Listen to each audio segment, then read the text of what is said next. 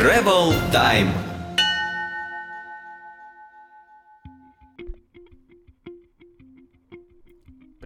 Дорогие слушатели, и снова небольшой анонс перед началом нашего выпуска.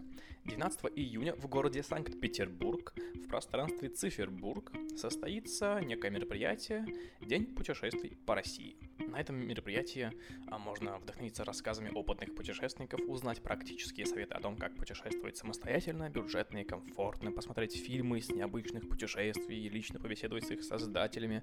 Также организаторы данного кипиша обещают научить готовить необычные вкусные национальные блюда нашей страны. Всю подробную информацию вы можете узнать э, в группе подкаста. Я уже выложил ссылку на данный ивент. Организаторы обещают, что будет круто. Даже сам съезжу с города Пскова в Петербург на этот ивент. Так что увидимся 12 июня в Цифербурге. А теперь слушаем выпуск. Друзья, здравствуйте, с вами подкаст Travel Time, и сегодня мы будем разговаривать о море, о кораблях и о всем, что связано именно с этим делом. В гостях у нас Витя. Хорошо. Отлично. Скажи, откуда у тебя появилась любовь э, к кораблям? Слушай, Ты это, моряком. это очень сложно. Да, я в каком-то смысле был моряком, я в каком-то смысле до сих пор моряк. Знаешь, наверное, это семейное. Когда у в тебя, были моряки. когда у тебя со всех сторон, с обоих, все мужики, все мужское население моряки, это как бы, ну, сложно. Подожди, а откуда ты сам? А, я, так сказать, петербуржец, ленинградец, вот, рожденный в Ленинграде в СССР.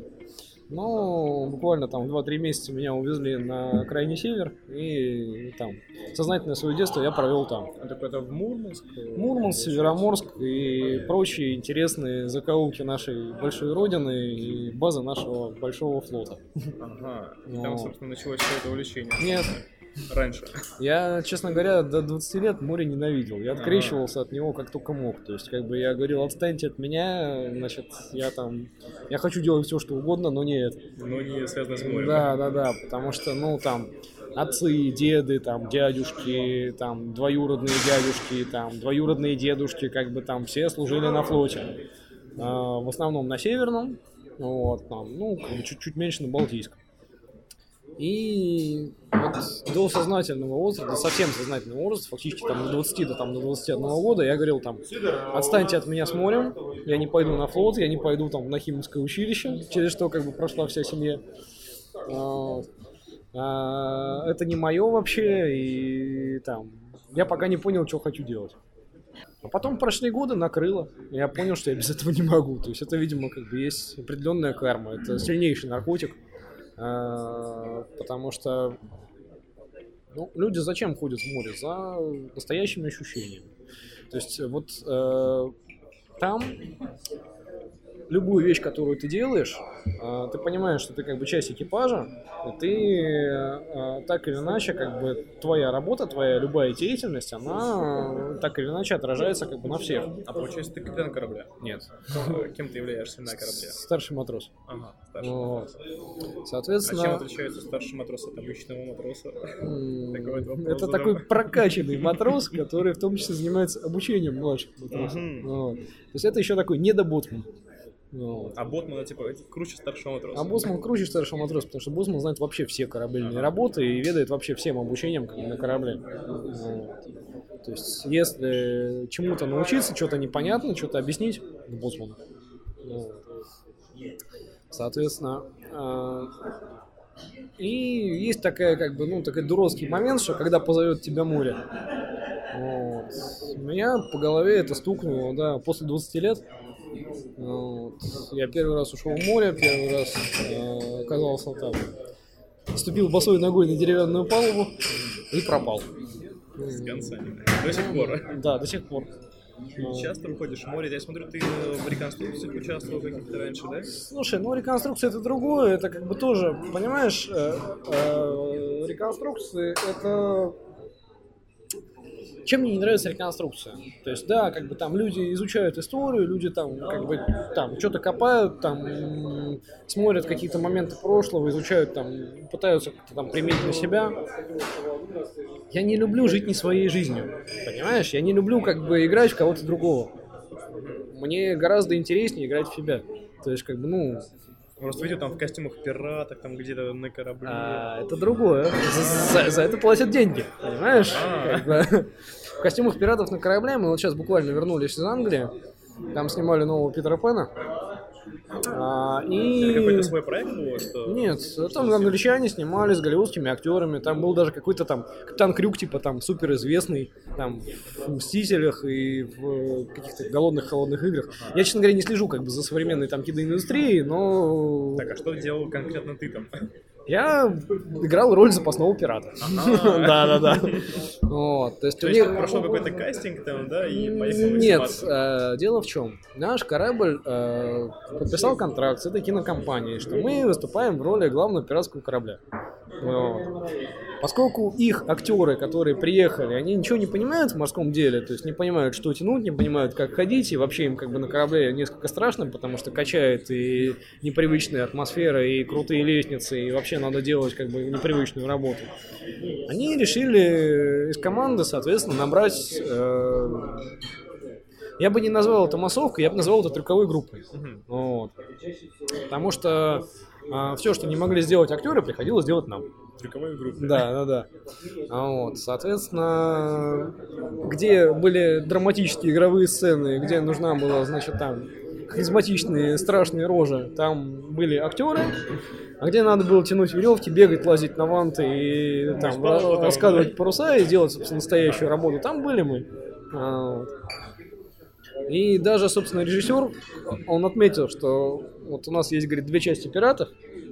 Соответственно, мы просто заранее заслали а, режиссеру фотографии команды. И он сказал, что да, вот, вот эти вот брутальные бородатые мне, в принципе, отлично подойдут на пиратов. А Вот. э, А что у вас за корабль? Штандарт? Это он где-то в Питере стоит. Нет, он в Питер, в Питере не стоит уже много лет, он ходит по Европе, вот, и, в общем-то, участвует в разных морских фестивалях, снимается в кино, и там ему хорошо. Здорово. А как ты попал на этот корабль? Слушай, ну, это сложная история. Отлично. Вот. Это, да, это, это очень сложная история, я даже не знаю, какой, с какой стороны к ней подступиться. Потому что, да, действительно, я много лет занимался там всякой там разной реконструкции, там, я что только не делал, там, я там, стрелял из винтовки Мосина, там, не знаю, там, скакал в казачьей лаве, там, сшибался на конных турнирах, там, в средневековье, в гурт ходил. Вот. Ну, каждый уходит от жизни как может, от настоящей. Пока, собственно, не поймет, что настоящая жизнь, она интереснее. Круче, да? Да, да, да. То есть она, она может многократнее круче, чем как бы те вот иллюзорные миры, которые люди себе создают. Ну, вот. Потому что у тебя реально тебе открыт земной шарик, то есть там ты можешь там, ходить на про где-нибудь во французской Полинезии, а можешь пересекать Атлантику. Вот. А можешь там, не знаю, там в Средиземку идти. И как бы это все будет по-настоящему. И тебе не надо ничего будет выдумывать. У тебя будет ветер, у тебя будет море, у тебя будут паруса, как бы шкот, палуба и все, что хочешь. Ты, ты именно на корабле путешествуешь, основная часть. В Да. последнее время. Да, большая часть. То есть я не фанат, честно говоря, яхт, там гоночных яхт, спортивных яхт. То есть мне э, это такой определенный фетиш. То есть я люблю исторические парусники. Вот. Их у нас... их свободно пускают там в каких-то других странах. Там какое-то разрешение нужно специально, чтобы такой корабль пошел куда-то в часть э, города. Слушай, ну вообще, конечно, они испытывают проблемы, потому что большинство из них не имеет официальной регистрации именно вот как исторического парусника. Потому что большинство из них, скажем так, если страна, государство как бы понимает, что это там твоя история, ну, своя история, как бы, которой надо гордиться, которую надо там развивать, пестовать как-то, то тогда она, естественно, как бы дает добро, там, выделяет деньги, там, несмотря на то, что они по большей части не соответствуют там требованиям ГИМСа или требованиям там международного регистра, потому что, ну, это- Кораблям. да, это дерево, это горючий корпус, там, это наличие там всяких там спас-плотов, спецсредств там как бы на борту, ну, обязательно. Вот, то есть это лицензия на провоз пассажиров. Там очень много бумажек, очень много как бы ну заморочек, правда. Вот, одним присутствует, да. Вот. Э, Соответственно, как бы э, люди, которые это понимают, э, у них, то есть там есть Вообще, на самом деле, парусники это вот такая штука для страны, это как вот представительский класс. То есть была, был в свое время такой отличный термин, как бы демонстрация флага. Когда люди видели в портах, там, например, там, те же русские броненосцы, там, в том же, там, там, 12, 13, 16 году, они понимали, что, ого, здесь есть, там есть, там есть, да, морская держава, наверное, она что-то стоит. Вот. Эта штука до сих пор сохранилась, но э, эта миссия немножко поменялась, то есть это такая вот миссия мира и дружбы. Соответственно, есть э, большие парусники, которые э, как бы эту миссию сейчас несут. А, если говорить про Россию, то это вот Седов, Крузенштерн, Мир, а, те парусники, на которых проходят практику как бы, ну, наши курсанты. То есть там Фрунзе, Макаровка, Калининградское училище, Мурманское училище. Да, да, да. Вот. Ну, туда, естественно, как бы отбирают только лучших. То есть там как бы троечников, естественно, отправят куда-нибудь на железке, как бы там проходить практику. То есть они там будут перебивать движки и красить. А если ты попадешь на действительно на большой парусник, вот там типа мира, тут тебе там и преподаватели английского, как бы и лучшие преподаватели там, там навигации, истории, там, то есть а, это реально школа, чтобы вот воспитать хорошего русского офицера, то есть как вот это вот было до революции, соответственно. Поэтому имеет смысл, соответственно, как бы учиться хорошо, чтобы иметь такую возможность. Ну.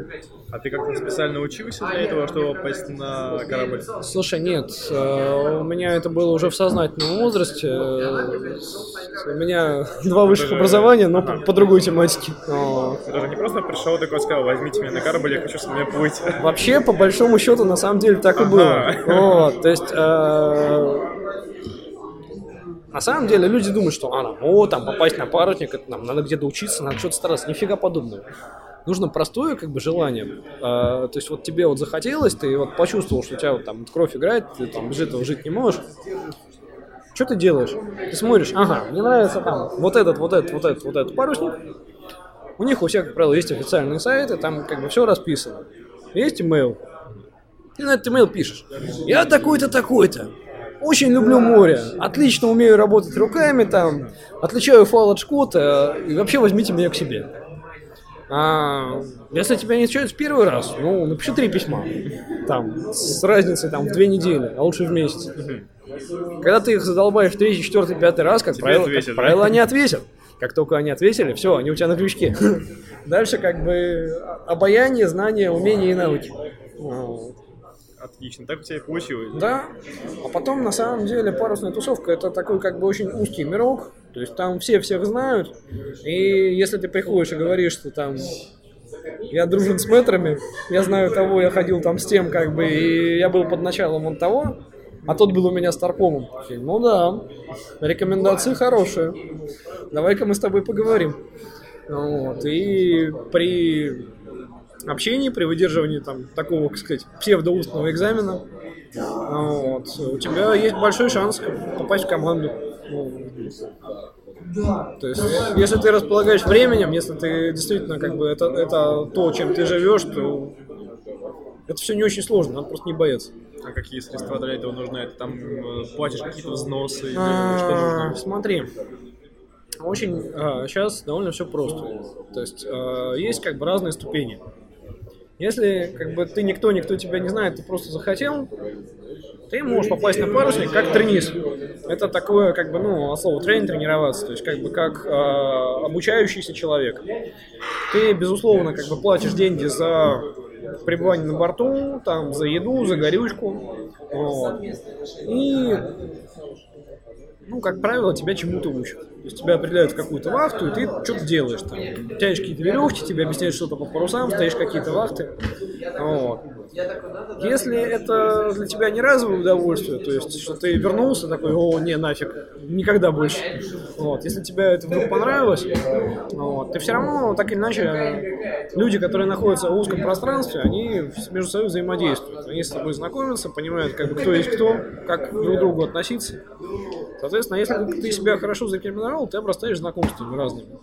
Причем на абсолютно разных парусниках. Потому что парусных фестивалей довольно ограниченное количество. И все равно На все, России, все на России, нет, и даже в мире. Вот. И все равно все со всеми так или иначе встречаются. Вот. И если ты пойдешь куда-то, как бы там, на еще один парусник, и тебя спросят, типа, а ты откуда? Ты скажешь, а вот я ходил там на мире, например. Или я ходил на стандарт. На стандарте это вообще это рекомендация как бы там на всю жизнь. Там. Ага, так, понятно. Надо взять на заметку этого парня. Вот, потому что там как раз все сурово, там ты сразу как бы в команде и моряком становишься. сразу начинаешь пахать, как бы от и до. Вот. И, как правило, этих людей, в общем-то, принимают ну, где угодно после этого. Вот. Круто. А как в море встреч- встречные корабли реагируют на такой вот необычный парусник? Слушай, по-хорошему реагируют. А, смотри, обычно ты вот как бы находишься в море, ты такой там весь красивый, ты стоишь там за деревянным штурвалом, там обнимаешь там эти спицы, значит, у тебя поставлены паруса. Основное, что ты видишь вокруг, это там, естественно, там средства там мамс, маяки там и буи и прочую там хренотень. В основном ты встречаешь две вещи. Контейнеровозы и паромы. Вот. А, Если ты расходишь с ними довольно близко, что довольно редко, то есть народ, естественно, вылезает, что типа там, о, классно, там, сфотографировать, еще что-то. А, естественно, если ты встречаешь там какие-нибудь там голландские, там испанские, немецкие суда, там, скорее всего, смешанный экипаж, скорее всего, он русско-украинский. Вот. И если на мостике стоит кто-то как бы из этих деятелей, естественно, им скучно.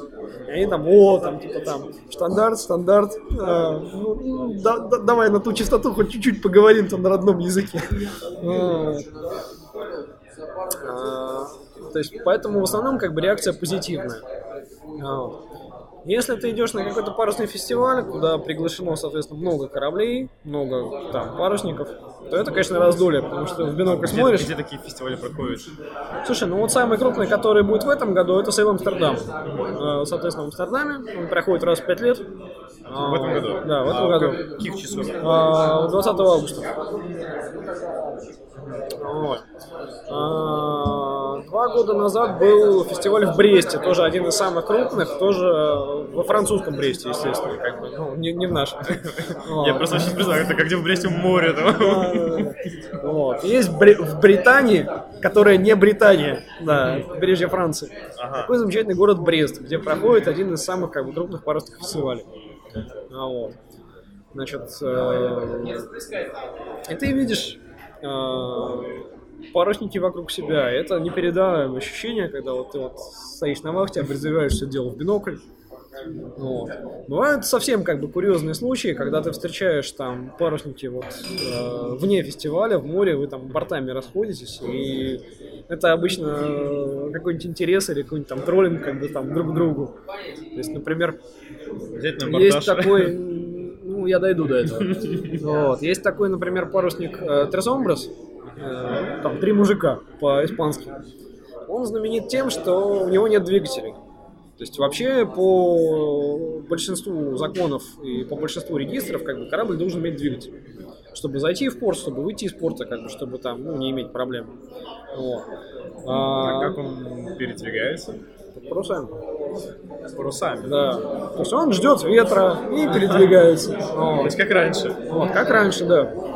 И он уникален, потому что это действующий торговый парусник. То есть они водят какую-то соль, какой-то шоколад, значит, какое-то там мясо там очень дорогое, типа экологически чистое, потому что они не используют там движки на соляре. Вот. И они действительно зарабатывают этим деньги, за счет этого парусник живет. Причем они, насколько я знаю, заложили то ли два, то ли три парусника как бы еще во флотилию. И опять же, то, что у них э, двигателя нет, это не, им не помешало абсолютно четыре раза ходить туда-сюда через Атлантику. А это, в общем, дорого стоит. Вот. Вторая история, это опять же, когда случайно встретили в- на Балтике Гетебург. Это шведский парусник, тоже очень известный, тоже как бы там реплика исторического парусника, который там ходил там в Китай в свое время. Вот. И стоим на вахте, видим паруса, смотрим на Гармин. Ага, А Гармин это что? Это э, радар, Ага. ну, грубо говоря, где отображаются пути э, соседних кораблей, вот, и отображается его курс, там, возможность столкновения, там, и прочие там штуки. Вот. Приближается, приближается, приближается, приближается. Ну, там остается буквально там пара кабельтовых. Значит, выходит капитан. Так, серым обветренным лицом смотрит на все это дело говорит, так, ребят, открытое море, российский парусник, шведский парусник. Больше такого шанса, наверное, в жизни нам не представится. Пушки к борту. Э, Ну и действительно, то есть мы там... А прям на корабле есть пушки Да, естественно. Вот, На корабле присутствует ар- артиллерия, то есть на а, репликах исторических парусников, как бы, соответственно, присутствуют реплики пушек. Вот, естественно, мы там забили заряды, мы прошли у него под кормой, дали хороший бортовой залп, там то ли из четырех, то ли из шести орудий. Они там чем-то ответили, Ага. мы там поманеврировали друг с другом, получили как бы массу восторга. А, то есть это действительно это было такое вот как бы локальное ощущение счастья. То есть вот ты вот в океане идет как бы такая, ну пусть может быть игрушечная, но баталия между двумя большими кораблями, у каждого есть свой экипаж, и каждый получает от этого огромнейшее удовольствие. Да, так, наверное, даже не слова. Интересно. Что есть, то есть. Наверное, сейчас опасно ходить на деревянных кораблях вот в бортах на городские заходить э, в другие страны. Существует же какая-то опасность. Слушай, нет, а, потому что, ну, а как пластиковые яхты заходят в порты? Точно так же. То есть вывешиваются кранцы, которые амортизируют э, удары. Это сбоку, которые, Об борт, да, да, такие большие надувные штуки. Вот. И, соответственно, корабль, как и любой другой, становится к причалу. А, Выкидываются швартовы, основываются, ставится трап. И он функционирует как любой другой корабль. Самое яркое впечатление из выхода в море. Вот кроме вот, э, этой момента с э, шведским кораблем. Есть такая штука, называется она парад парусов. То есть на любом крупном фестивале он, как правило, заканчивается тем, что все парусники выстраиваются в кильваторную колонну, там, один за другим, и А ставят... парусников может быть много, я Да, представляю. да. там парусников может быть там... Ну, я не буду врать, что там 50-100, но 20-30 может быть. Ну, уже на большом много. фестивале, да. Вот. И это, собственно, как бы кульминационная часть фестиваля. И а, одно из самых как бы красивых зрелищ там для фотосъемки, там, ну там для всего. Вот. Если вдруг ветер обратный, это называется на сленге парад корпусов. То есть все то же самое, но просто паруса не ставят. Просто все как бы идут за один за один за одним. Вот. Но когда есть возможность действительно как бы всем поставить паруса, это великолепно смотрится и со стороны, и изнутри. И вот тогда можно там у капитана напроситься, что а вот у нас там флаг запутался или выпил. Можно я скажу на мачте? Ну, по правде, чуть-чуть. И ты поднимаешься там на 30-40 на 40 метров, в зависимости от э, величины мачты. Делаешь вид, что ты там что-то распутываешь. На самом деле просто смотришь вокруг как бы и кайфуешь от момента. Потому что у тебя море, у тебя парусники, ты вот как бы вот с высоты птичьего полета на это все смотришь, там, хочется вот раскинуть руки и лететь. Это одно из наиболее сильных как бы ощущений. Круто. А под каким ты чаще ходишь парусником? Какой-то один э, у тебя корабль или на несколько Слушай, ну я, естественно, я хожу на всем, что подвернется, и всем, что плохо лежит, потому что, ну, и всем, что позволяет как бы время и средства. А как часто выходишь в море на таком корабле? Ну, стараюсь 2-3 раза в год. И надолго так уходите в плавание? От недели до там полутора месяцев. По каким морям в основном хватает, чтобы? А, слушай, Каким ну, маршрутом в основном плавают такие парусники? Где их можно встретить? Слушай, ну вообще как бы вся Европа, то есть это Северное море, это море, Балтика, да, и естественно а, в последние годы, слава богу, Черное море, как бы э, с тех пор, как как бы Крым наш, мы приросли а, некоторым, то есть и получили финансирование, то есть, например, в 2014 году мы великолепно сходили в э, сочинскую регату, когда Олимпиада закончилась, а, естественно, решили как бы построенный кластер инфраструктуры чем-то загрузить. Там, Формула-1, там, то, то одно, другое, говорят, а давайте мы сделаем регату больших парочек. Ну, давайте. И Россия в первый раз была организатором полностью вот это, Это вот в 14 году. Толши Прейсис, да, в прошлом году. Вот. То есть там был маршрут по Черному морю, там была э, Варна, Новороссийск, э, Сочи, э, куда-то в Румынию они шли, я, честно говоря, запамятовал. Восточная Европа, от Сочи до Восточной Европы. Да, да, да, то есть там два раза надо было пересечь Черное море наискосок и пройти там маленький дружественный маршрут между, собственно, Сочи и Новороссийском. Очень теплое впечатление, потому что ну, то есть до этого у нас было что? У нас был Катисарк э, в 99-м, если мне память не изменяет. Это тоже какой-то фестиваль. Это, ну, собственно, есть главная регата больших парусников. Она называется Толще Прейсис. Много лет ее спонсировал виски Катисарк. Это мировая какая-то движуха. Ну да, естественно. Вот. Соответственно, она называлась Катисарк. Как только они перестали спонсировать, она опять стала называться Толще Прейсис. Вот э, в 99 году это было, собственно, Катисарк. Вот. И тогда Санкт-Петербург был одним из портов этой регаты. То есть э, было куча парусников пришвартован на Неве. Я был как бы мелкий и глупый, но я по ним ходил и, и восторгался. Вот. 95, еще раз, 98. В 99-м. Девятый. Да. Вот. А на каком портале, на каком сайте можно следить за информацией, когда такие фестивали, где можно их посмотреть? Есть какой-то единый сервис? А, слушай, да, есть такая организация, называется Sail Training International. Ага, я туда прикреплю ссылочку. Да, вот. Соответственно, она как раз занимается э, организацией этих фестивалей Толше Прейсис. Вот. И ну, у нее там главный офис в Англии. Вот. Но тем не менее, она связывается как бы со странными участниками и при определенных договоренностях, соответственно, проводит ту или иную регату. Вот. И как часто такие регаты проходят? Раз в год, как правило.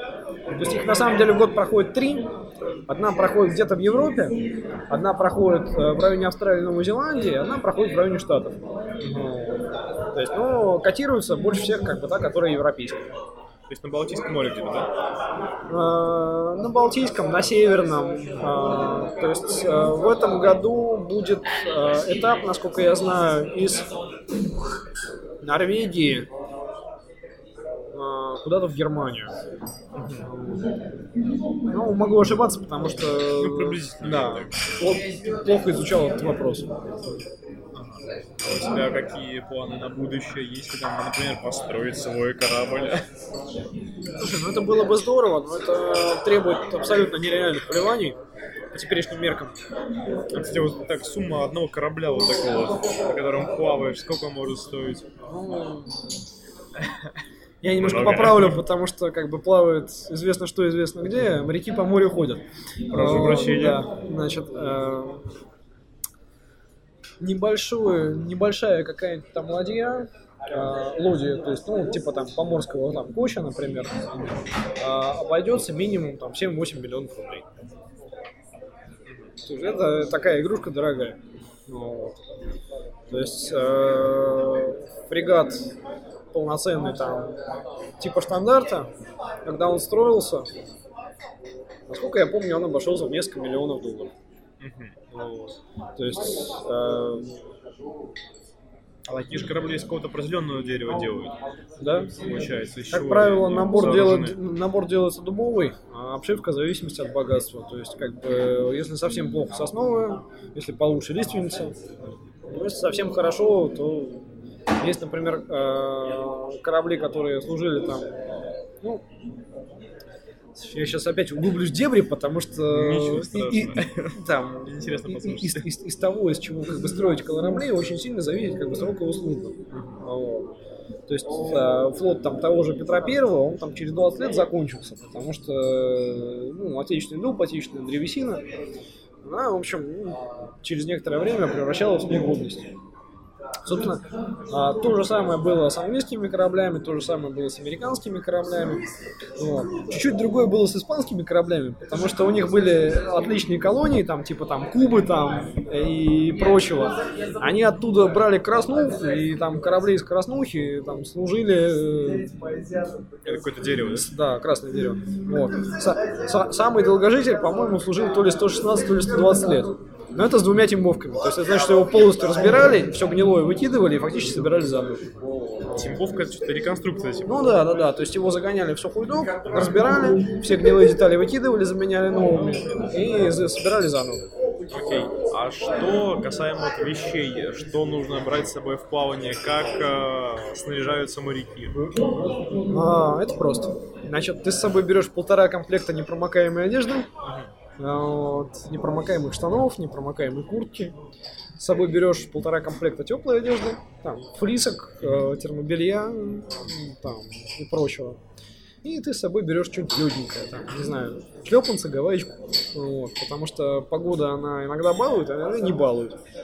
Иногда ты по палубе босиком, а иногда закутанный во все носки, которые у тебя есть. Ну, а, В основном, конечно, на современных парусниках как бы есть удобство, то есть там есть как бы и спальники, и белье, и каюты как бы там с койками. Я, честно говоря, по старинке предпочитаю спать в гумаке, потому что э, когда качка, половину ее гамак гасит. А,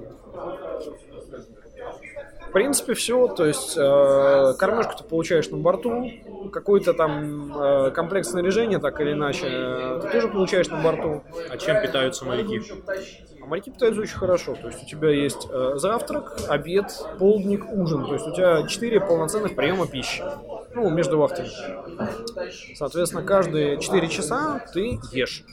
И каждые 4 часа ты сменяешь свою деятельность. То есть ты 4 часа несешь вахту, то есть там работаешь с парусами, смотришь вокруг, стоишь на что штурвале, там, занимаешься какими-то, ну, как бы, смотришь вперед, то есть, ну, обеспечиваешь движение корабля. 4 часа ты, у тебя так называемая подвахта. То есть ты занимаешься судовыми работами, там, какие-нибудь там ремонты веревок, какие-нибудь веревки снасти- снастей, там, штопание парусов, там, какая-нибудь уборка, э, какие-нибудь столярные работы, там, ну, что есть. И 4 часа ты спишь. И так повторяется постоянно. То есть вот 12 через 12 через 12 у тебя вот э, постоянный цикл. А команда на корабле большая? Сколько человек обычно должно быть в составе? Слушай, ну, то есть вот три вахты, которые, соответственно, сменяют каждые 4 часа. Если в вахте 6-7 человек, это оптимально. То есть это значит, что если там, то есть для управления кораблем, ты, тебе 6-7 человек обычно хватает.